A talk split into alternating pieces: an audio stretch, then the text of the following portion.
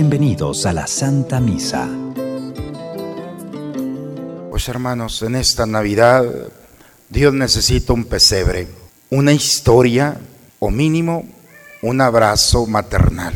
Nadie está exento de este proyecto y de esta propuesta del Señor. Ojalá que tu historia, tu pesebre y tu docilidad, esa docilidad para que nuestra Madre te abrace, sea la experiencia maravillosa de la alegría que el Señor trae a nuestro encuentro. Muy buenas tardes. Nos encontramos en el cuarto domingo de Adviento, muy cerca del nacimiento de Jesús. Fue un tiempo para la esperanza y una invitación para la conversión.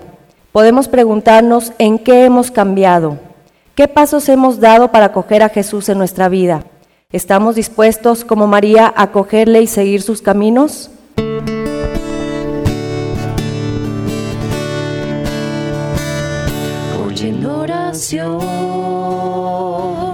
Quiero preguntar, Señor, quiero escuchar tu voz, tus palabras con amor, ser como eres tú, servidor de los demás. Dime cómo, en qué lugar te hago falta más.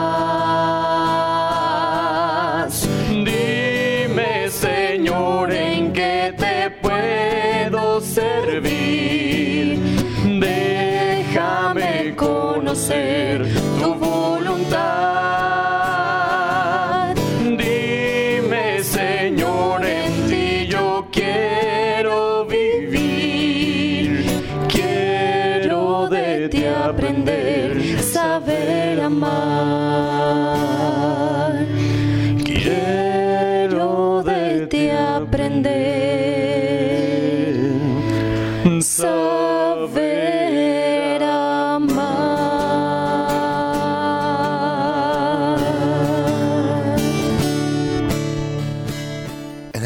Padre, del Hijo, del Espíritu Santo. El Señor que viene a salvarnos esté con todos ustedes, hermanos. Buena tarde a todos, hermanos. Vamos a disponernos al encuentro con el Señor en esta tarde. Los invito a presentarnos a Él, reconociendo nuestros pecados, nuestras faltas, y con humildad invocar juntos la misericordia del Señor sobre nosotros. Por eso digamos juntos, yo confieso ante Dios Todopoderoso y ante ustedes, hermanos, que he pecado mucho de pensamiento, palabra, obra y emisión. Por mi culpa, por mi culpa, por mi grande culpa. Por eso ruego a Santa María, siempre Virgen, a los ángeles, a los santos y a ustedes, hermanos, que intercedan por mí ante Dios nuestro Señor. Por favor, inclinen un momento su cabeza. Dios Todopoderoso, tenga misericordia de nosotros, perdone todos nuestros pecados y nos lleve un día a gozar de la vida eterna.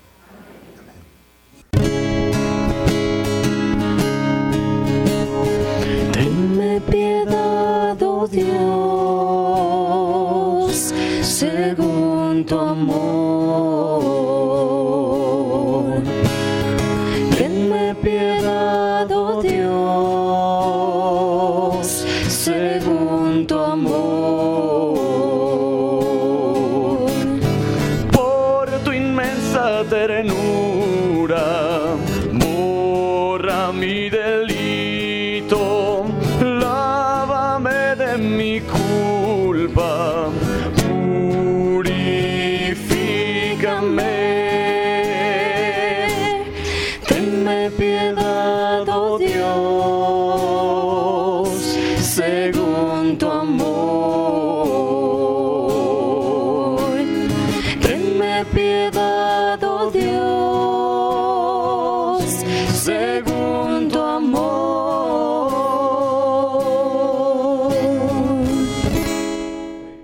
Señor, que infundas tu gracia en nuestros corazones, para que, habiendo conocido por el anuncio del ángel la encarnación de tu Hijo, lleguemos por medio de su pasión y de su cruz a la gloria de la resurrección, por Cristo nuestro Señor.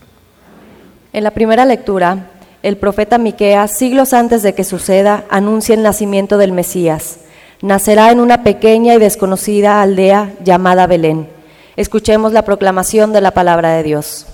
Lectura del libro del profeta Miqueas. Esto dice el Señor: De ti Belén de Frata, pequeña entre las aldeas de Judá, de ti saldrá el jefe de Israel, cuyos orígenes se remontan a tiempos pasados, a los días más largos, más antiguos, perdón. Por eso el Señor abandonará a Israel mientras no dé a luz la que ha de dar a luz. Entonces el resto de sus hermanos se unirá a los hijos de Israel. Él se levantará para pastorear a su pueblo con la fuerza y la majestad del Señor su Dios. Ellos habitarán tranquilos, porque la grandeza del que ha de nacer llenará la tierra, y él mismo será la paz. Palabra de Dios.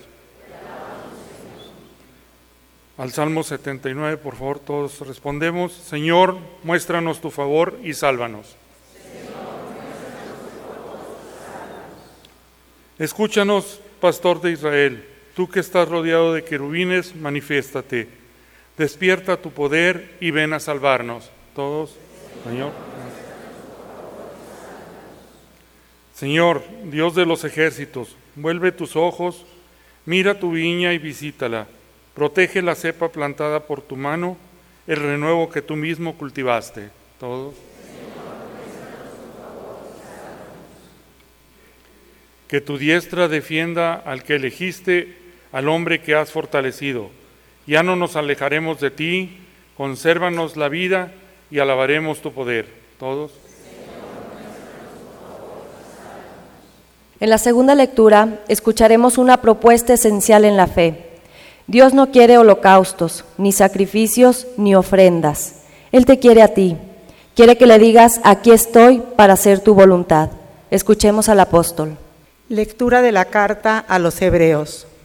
Hermanos, al entrar al mundo Cristo dijo, conforme al Salmo, no quisiste víctimas ni ofrendas, en cambio me has dado un cuerpo. No te agradan los holocaustos ni los sacrificios por el pecado. Entonces dije, porque a mí se refiere la escritura, aquí estoy, Dios mío, vengo para hacer tu voluntad.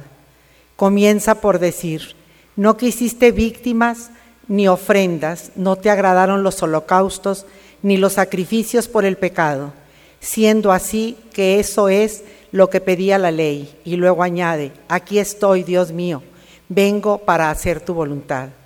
Con esto, Cristo suprime los antiguos sacrificios para establecer el nuevo, y en virtud de esta voluntad, todos quedamos santificados por la ofrenda del cuerpo de Jesucristo, hecha una vez más por todas. Palabra de Dios. San Lucas nos relata el episodio de la visita de María a su prima Isabel. Uno de los rasgos más característicos del amor cristiano es saber asistir a quien puede estar necesitando nuestra presencia. Nos ponemos de pie y entonemos el aleluya. Aleluya, gloria, aleluya. Aleluya, gloria, aleluya. Aleluya, gloria, aleluya. Aleluya, gloria, aleluya. Yo soy la esclava del Señor, que se cumpla en mí lo que me has dicho. Aleluya, gloria, aleluya. Aleluya,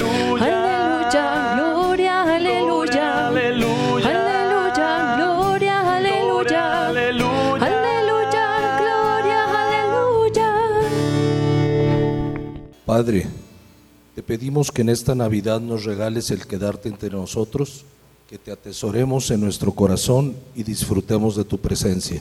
Señor, gracias por reunirnos una vez más en torno a esta corona. Haz que la presencia de la Santísima Virgen María nos ayude a dar ese último esfuerzo para estar listos y recibirte. Permítenos acompañarla durante estos últimos días en su camino a Belén y dejarnos sorprender por ti. Por Cristo nuestro Señor. Amén. El Señor esté con todos ustedes, hermanos. Proclamación del Santo Evangelio según San Lucas. En aquellos días María se encaminó presurosa a un pueblo de las montañas de Judea y entrando en la casa de Zacarías saludó a Isabel. En cuanto ésta oyó el saludo de María, la criatura saltó en su seno. Entonces Isabel quedó llena del Espíritu Santo y levantando la voz exclamó, Bendita tú entre las mujeres y bendito el fruto de tu vientre. ¿Quién soy yo para que la madre de mi Señor venga a verme? Apenas llegó tu saludo a mis oídos, el niño saltó de gozo en mi seno. Dichosa tú que has creído, porque se cumplirá cuanto te fue anunciado de parte del Señor. Palabra del Señor. Pues me confieso que he pecado en estos días, estos días de confesión. Muchos se acercaron a mí Padre, es que no me sale la voz, pero usted hace un esfuerzo para que se me entiendan los pecados. venían mal de la garganta y yo, estos están haciendo porque ya son muchos. Pero ahora me tocó a mí, entonces espero que me entiendan.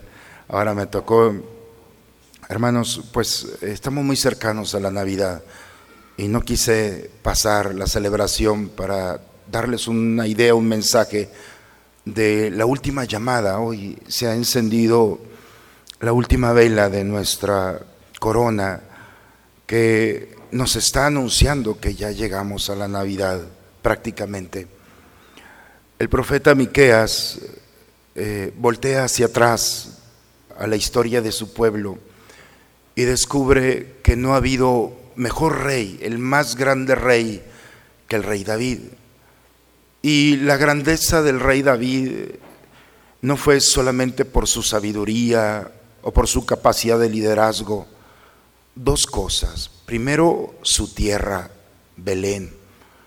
Un pueblo donde no había nada. Era un pueblo que prácticamente no existía en ese momento. Y de la nada Dios toma y saca de allí a un hombre. Y lo más maravilloso es que nunca se le olvidó de dónde venía. Su raíz estuvo presente en el corazón de David. Y cuando un gobierno tiene al frente un hombre que no ha perdido su raíz, bendito pueblo. Lamentablemente nosotros no podemos presumir de lo mismo. Y hablo a nivel mundial, no de México. ¿eh? Pero, ¿qué pasa? lamentablemente se pierde, pierdes tu familia, tus amigos, tus valores, tu tierra. Y entonces el profeta Miqueas dice, este hombre llegó a lo más alto y llegó con los suyos. ¿Qué es lo que tenía? Y viene la segunda cualidad, era un pastor. David era un pastor, vivía con su rebaño Tenía que dormir con ellos y cuidarlos día y noche. Cuando alguien tiene corazón de pastor, es el corazón de una mamá que donde la casa está sin luz, todos dormidos, ella está en vela. Y así, el pastor es aquel que está cuidando no solamente de llevar a buenos pastos, sino de proteger, de velar, de estar allí con la oveja. Y si se pierde una, salir a buscarla.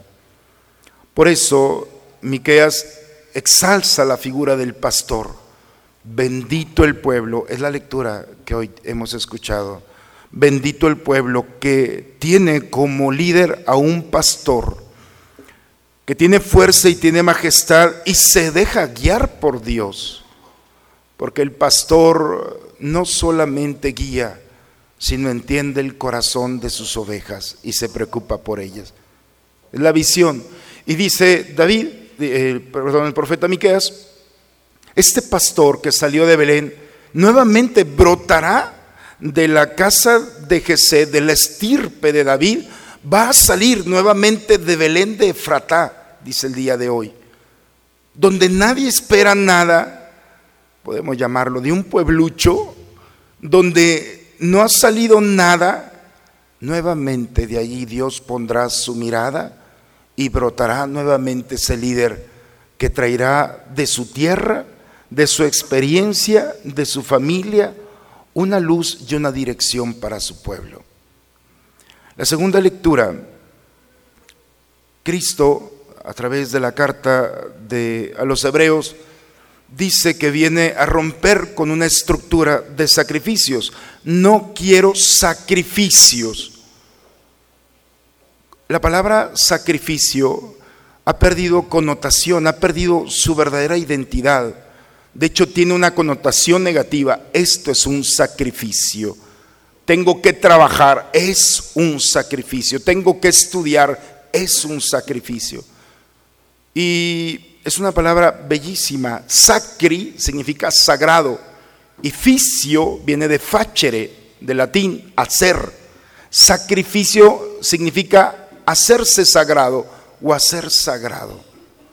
Cuando alguien ofrece su día, entonces le da un sentido diferente al día. Es el mismo, pero diferente. Le da ese valor agregado de ofrecérselo al Señor. Cuando alguien le dice a Dios, te ofrezco este día los detalles con mi mujer, con mi esposo, con mis hijos, con mi trabajo, con mis trabajadores. Cuando alguien pone su vida en manos del Señor, hace un sacrificio. Significa, le da un sentido trascendente a su realidad. Por eso cuando hablamos eh, en la segunda lectura, Jesús dice, ustedes han perdido el sentido del sacrificio. Ofrecen sacrificios, pero solamente para que la gente los vea. Han perdido el verdadero sentido de pedirle a Dios que perfeccione su vida, que perfeccione sus pensamientos, sus decisiones, sus palabras. Cuando alguien pone su vida en manos del Señor, entonces se encuentra en su propia historia la pincelada de un Dios que va perfeccionando todo lo que hacemos.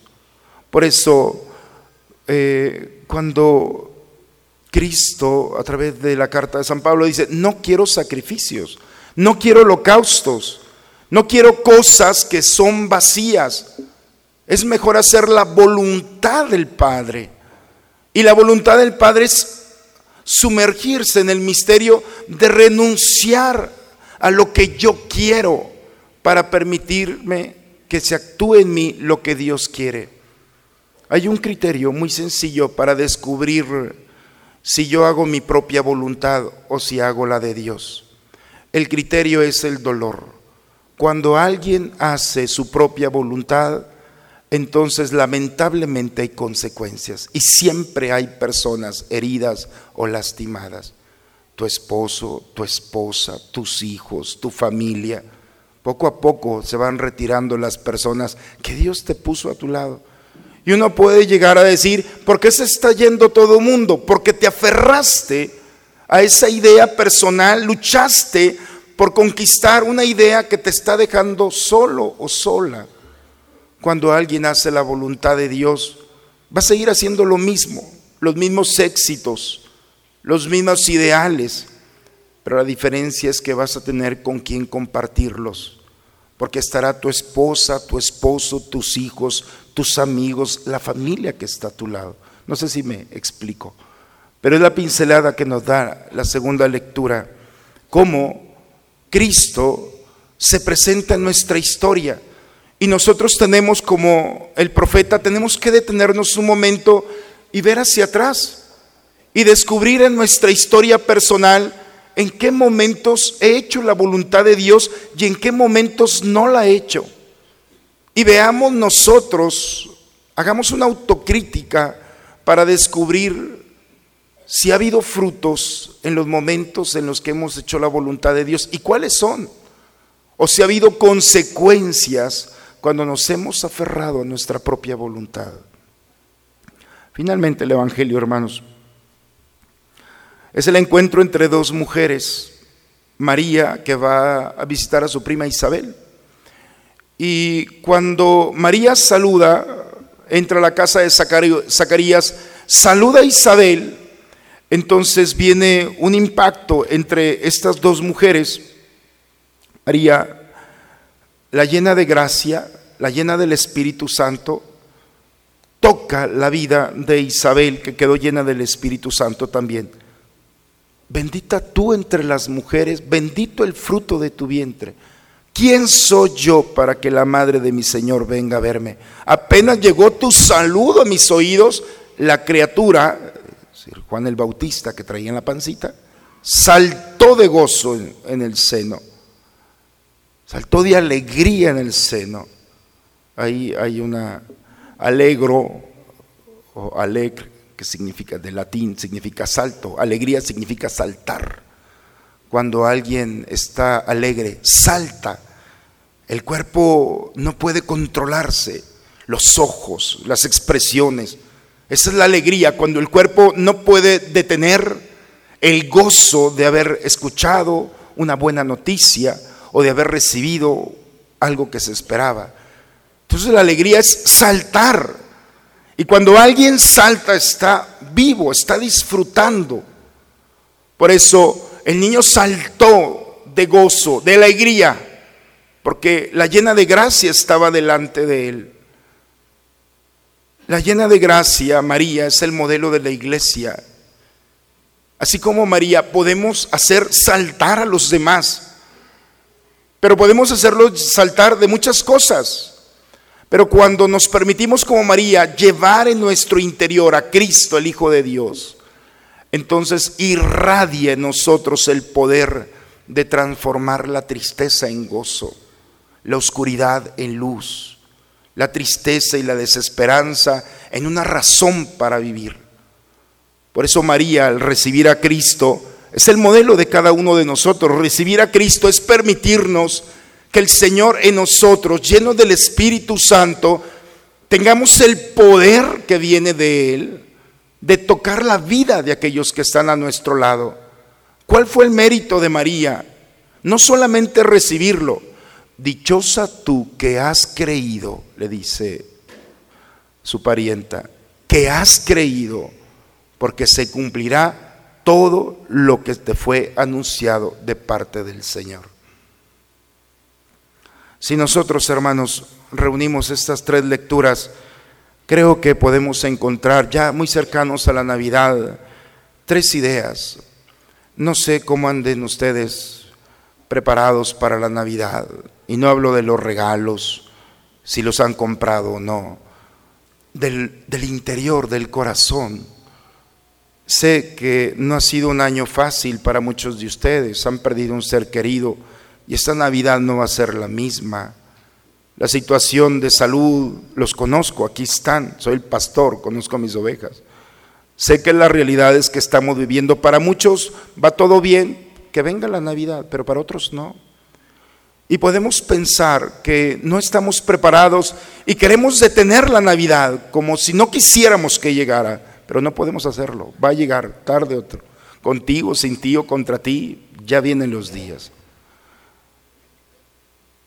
Y en el último domingo, el Señor nos trata con mucha delicadeza, dando tres ideas, para ti especialmente, que no te has preparado. La primera es que Cristo viene a encarnarse en un Belén de Efratá, en un lugar donde nadie quiere estar, en un lugar donde no es atractivo, en un lugar donde nadie espera nada. El profeta Miqueas nos dice una realidad muy bonita. Dios sigue sorprendiéndonos utilizando los mismos criterios. Dios necesita un Belén donde nadie quiere estar, donde tú no quieres estar. Eso que no quieres que los demás se tengan conocimiento. Eso que quieres ocultar, tu pecado, tu, tu debilidad, tu situación personal, tu tristeza, tu soledad. Esa realidad es un Belén más. Si tú no lo quieres, Dios lo quiere. Y por eso en este domingo nos convoca para decir que aun cuando tú crees que no estás preparado, tienes algo que presentarle a Dios. Él no viene a iluminar lo que está iluminado. Él viene a iluminar lo que está oscurecido, viene a sanar lo que está herido, viene a perdonar las consecuencias del pecado, viene nuevamente a quitar del corazón la tristeza que este mundo ha depositado.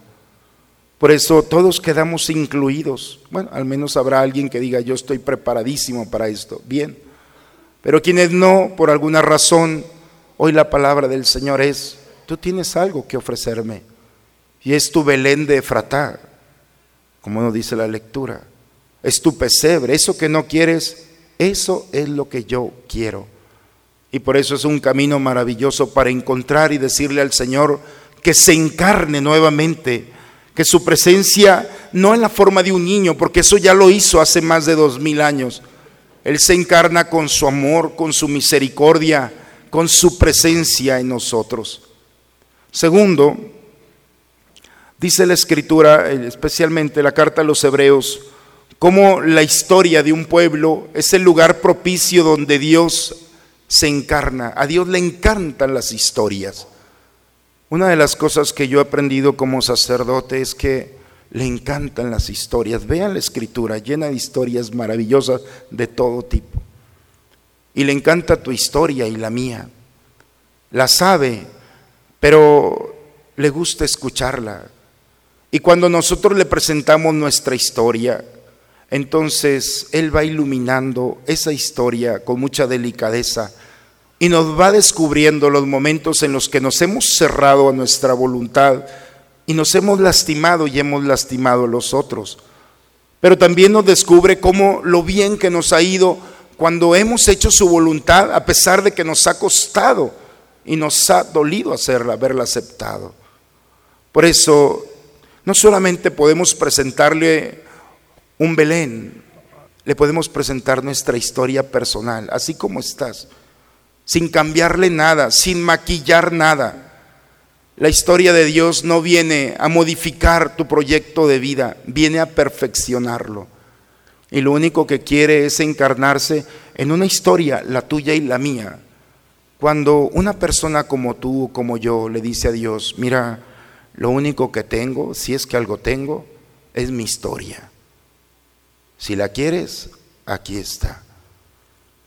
El efecto que tiene, hermanos, no es una terapia, pero el efecto de estabilidad en todos los sentidos, emocional, espiritual, humana, el Señor llega a darnos el regalo de su presencia y recupera, sana, perdona, reconstruye. Por eso podemos ofrecerle nuestra historia personal y finalmente, el tercer elemento es, si no tenemos nada que ofrecerle, si no estamos preparados para este encuentro, yo te invito a recibir a María, la llena de gracia. Ella sale corriendo, dice el texto el día de hoy, apresurada a las montañas de Judea, porque hay una mujer que la necesita. Como toda madre, sale al encuentro del hijo lastimado. María lo sigue haciendo. Si no tenemos ni un pesebre o una historia, al menos déjate abrazar por la Virgen en este tiempo de Adviento ya cercano a la Navidad. Deja que el misterio que lleva en sí, que es su gracia, haga saltar de alegría, de gozo tu alma y tu corazón. Deja que se acerque a ti como su parienta, quedas llenas de gracia y pueda quitar esos nudos, esas cadenas que no te dejan caminar con alegría, con esperanza, con paz en el corazón. Si ya has luchado a lo largo de este año por quitar, erradicar esa realidad que traías en el corazón y no puedes, date la oportunidad acercándote a ella. Deja que ella en su saludo, en su presencia, en su delicadeza de madre, te abrace y haga sentir en tu interior ese gozo de saltar nuevamente, de tener una razón suficiente para seguir caminando con serenidad y con paz. Tres ideas, hermanos, que he querido compartir. Le había dicho al Señor, dame nomás 40 minutos. Entonces yo creo que ya abusé, ¿verdad? Pero con estas tres ideas, entremos a la Navidad. Ya estamos muy próximos. El Señor necesita un Belén, un pesebre. ¿Hay alguien aquí que quiera prestárselo? El Señor necesita una historia. ¿Hay alguien aquí que quiera presentarle su historia al Señor? ¿Hay alguien aquí que necesite de un abrazo materno de la Virgen? De ese encuentro donde la llena de gracia se acerca para estar contigo. Si hay alguien aquí, qué bueno, porque estás en tu mejor momento.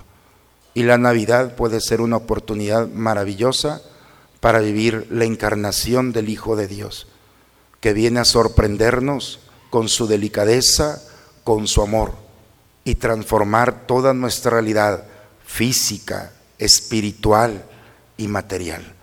La gracia de Dios es integral, no solamente se limita a ciertas cosas. Cuando Dios se encarna, nos consiente hasta con el último detalle, con aquellos detalles tan maravillosos como aquella niña que despertó de la muerte y tuvo la delicadeza de decir, denle de comer. Él siempre piensa en todos los detalles. Ojalá, hermanos, que la palabra de Dios toque nuestra historia y nos permita vivir una Navidad extraordinaria, un punto de partida, un parteaguas en nuestra historia personal de este misterio que está delante de nosotros. En el nombre del Padre, del Hijo y del Espíritu Santo. Vamos a ponernos de pie, hermanos. ¿Creen ustedes en Dios Padre que ha creado el cielo y la tierra? ¿Creen que Jesucristo ha sido el único Hijo de María que murió, que resucitó, que está sentado a la derecha del Padre? ¿Creen ustedes en el Espíritu Santo? ¿Creen que los santos interceden por nosotros y que después de esta vida nos espera la vida eterna? Bien, entonces levantemos nuestra mano y digamos, esta es nuestra fe la fe de nuestra iglesia que nos alegramos de profesar en Jesucristo nuestro Señor. Amén. Bien, hermanos, vamos a tomar asiento vamos a preparar el altar del Señor. Tal como soy, Señor, sin nada que ofrecer más que mi canción no tengo más que darte, pues todo es tuyo, Señor.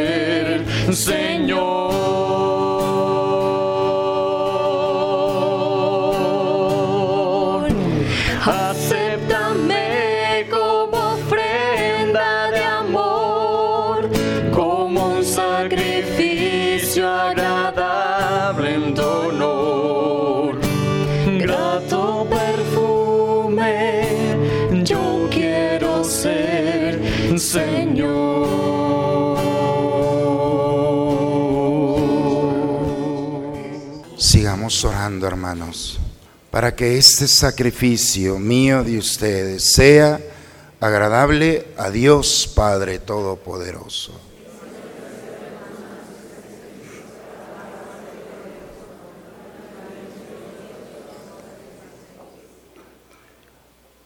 Que santifique, Señor, estos dones colocados en tu altar el mismo Espíritu Santo que fecundó con su poder el seno de la bienaventurada Virgen María, por Cristo nuestro Señor.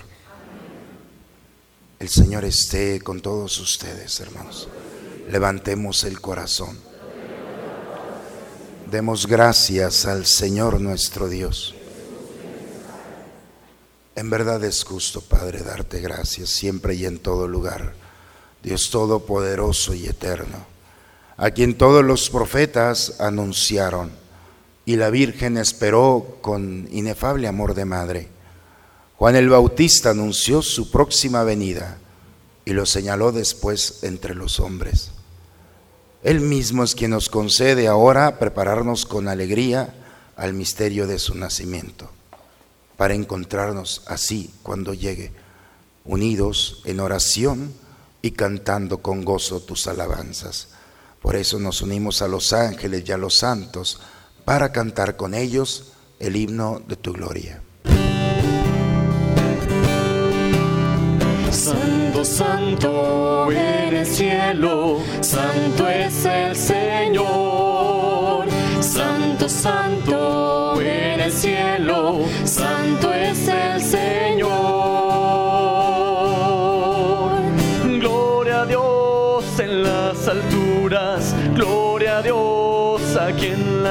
La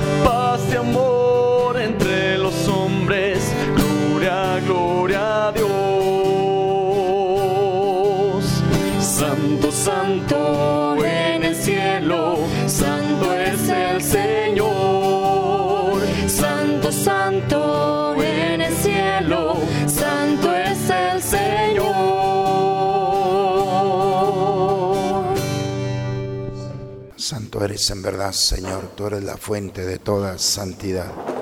Por eso te pedimos que santifiques estos dones con la efusión de tu Espíritu, de manera que sean para nosotros cuerpo y sangre de Jesucristo nuestro Señor, el cual cuando iba a ser entregado a su pasión, voluntariamente aceptada, tomó pan, dándote gracias, lo partió, lo dio a sus discípulos diciendo, tomen y coman todos de él, porque esto es mi cuerpo, que será entregado por ustedes.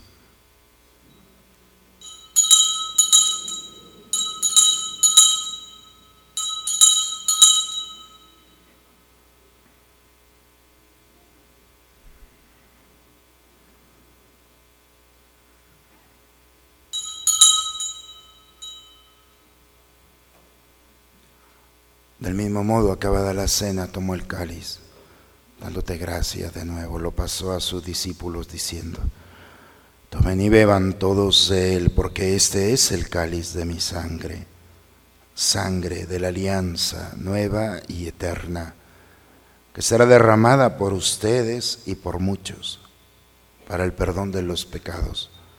Hagan esto en conmemoración mía.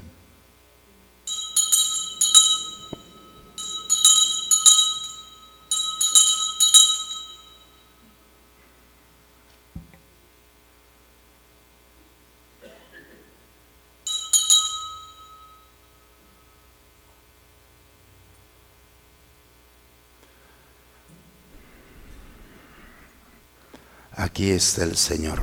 Él es el misterio de nuestra fe. Anunciamos tu muerte, proclamamos tu resurrección.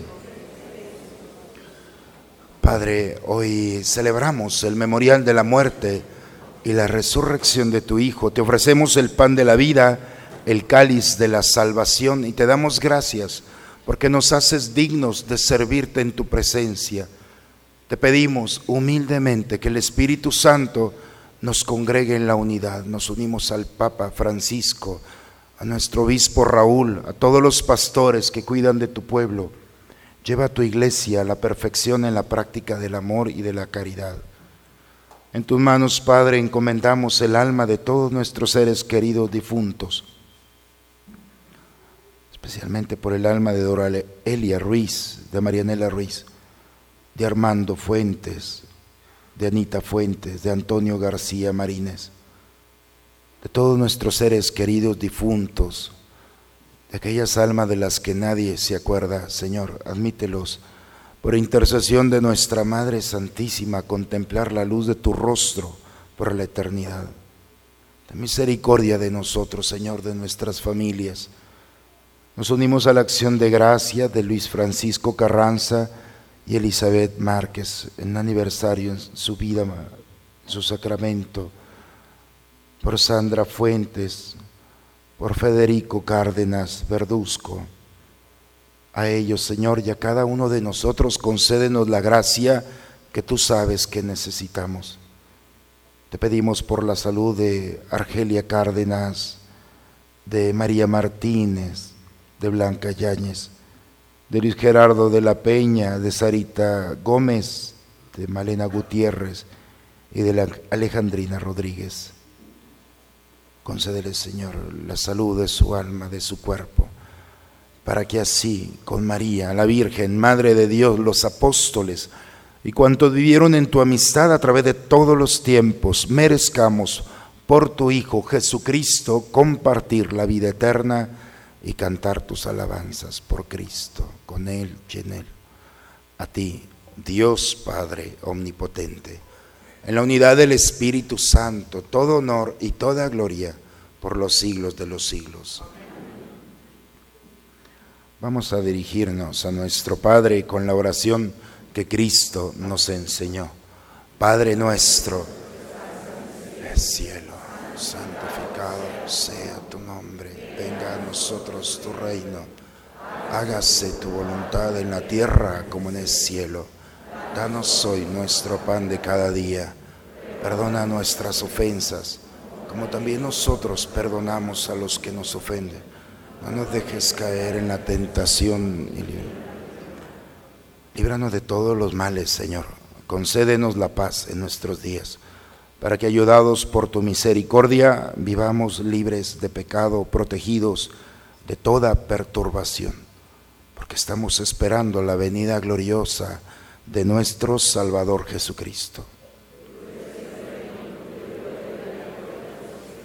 Señor Jesucristo, que dijiste a tus apóstoles, a vales dejo, mi paz les doy. Señor, no tengas en cuenta nuestros pecados, ve la fe de tu iglesia y conforme a tu palabra concédele la paz y la unidad.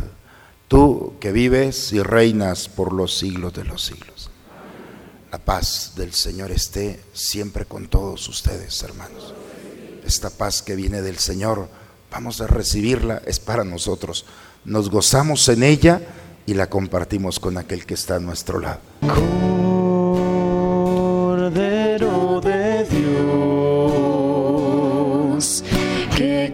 Quitas el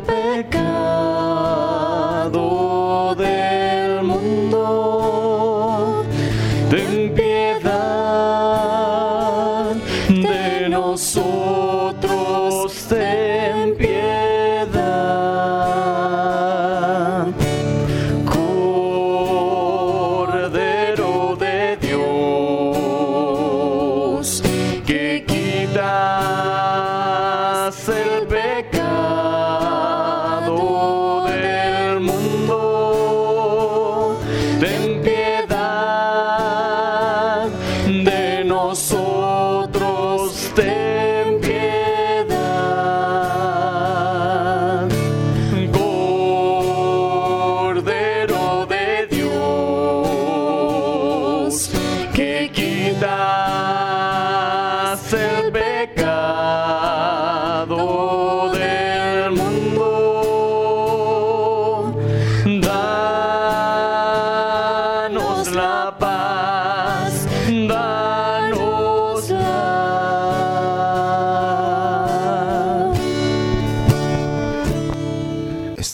Cordero de Dios, es Cristo Jesús.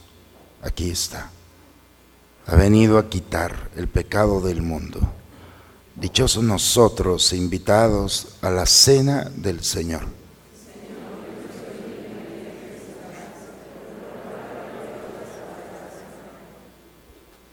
Decimos todos juntos la antífona de la comunión.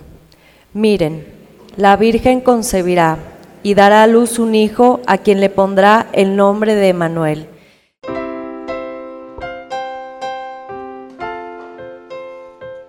Los que gusten ponerse de rodillas.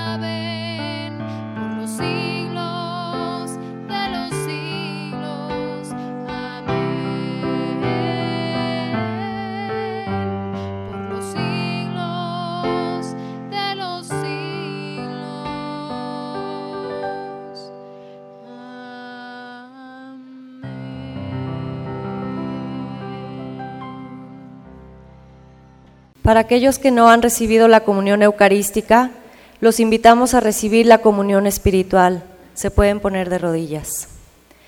Creo, Señor mío, que estás realmente presente en el santísimo sacramento del altar. Te amo sobre todas las cosas y deseo ardientemente recibirte dentro de mi alma. Pero no pudiendo hacerlo ahora, sacramentalmente, ven al menos espiritualmente a mi corazón. Y como si te hubiese recibido, me abrazo y me uno todo a ti. Oh Señor, no permitas que me separe de ti. Ahora todos nos ponemos de rodillas para rezar la oración del abandono. Padre, me pongo en tus manos, haz de mí lo que quieras, sea lo que sea, te doy las gracias. Estoy dispuesto a todo, lo acepto todo, con tal que tu voluntad se cumple en mí y en todas tus criaturas.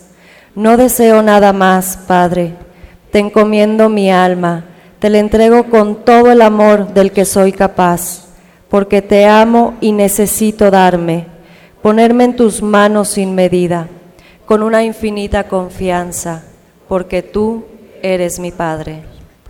Oremos, hermanos, vamos a prepararnos a terminar este momento.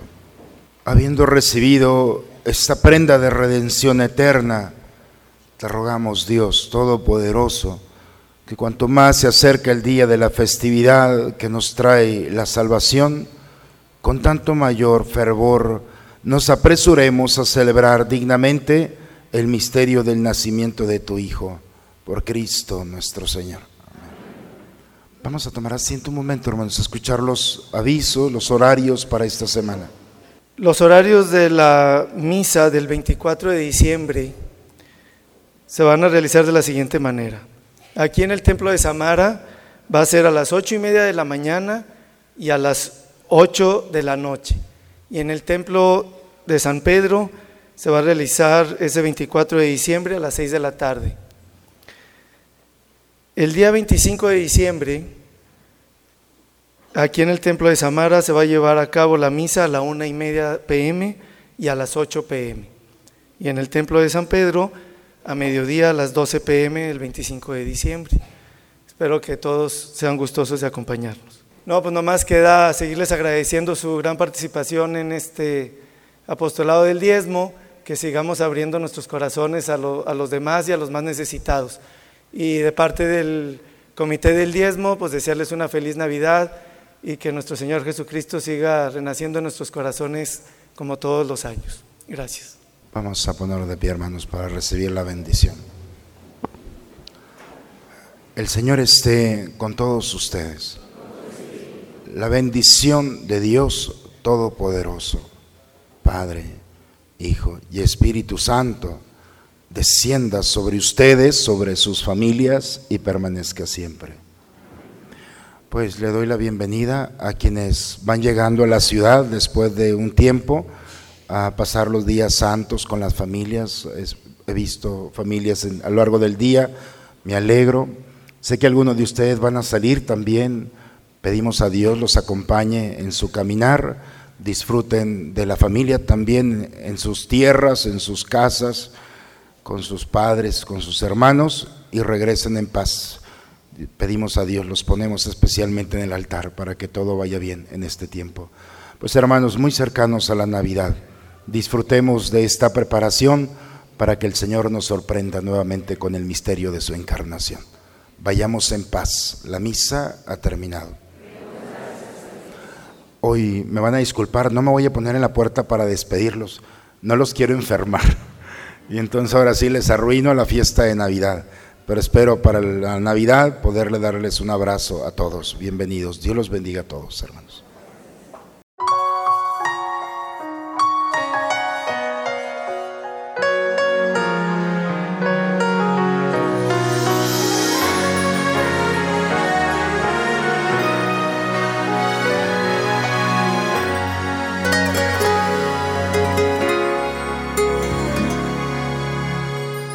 Estás lejos de tus amigos, de tu tierra y de tu hogar.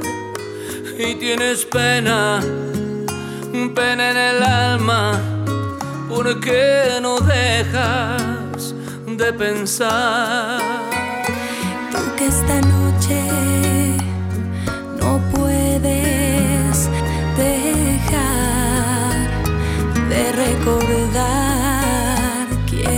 sepas que aquí en mi mesa para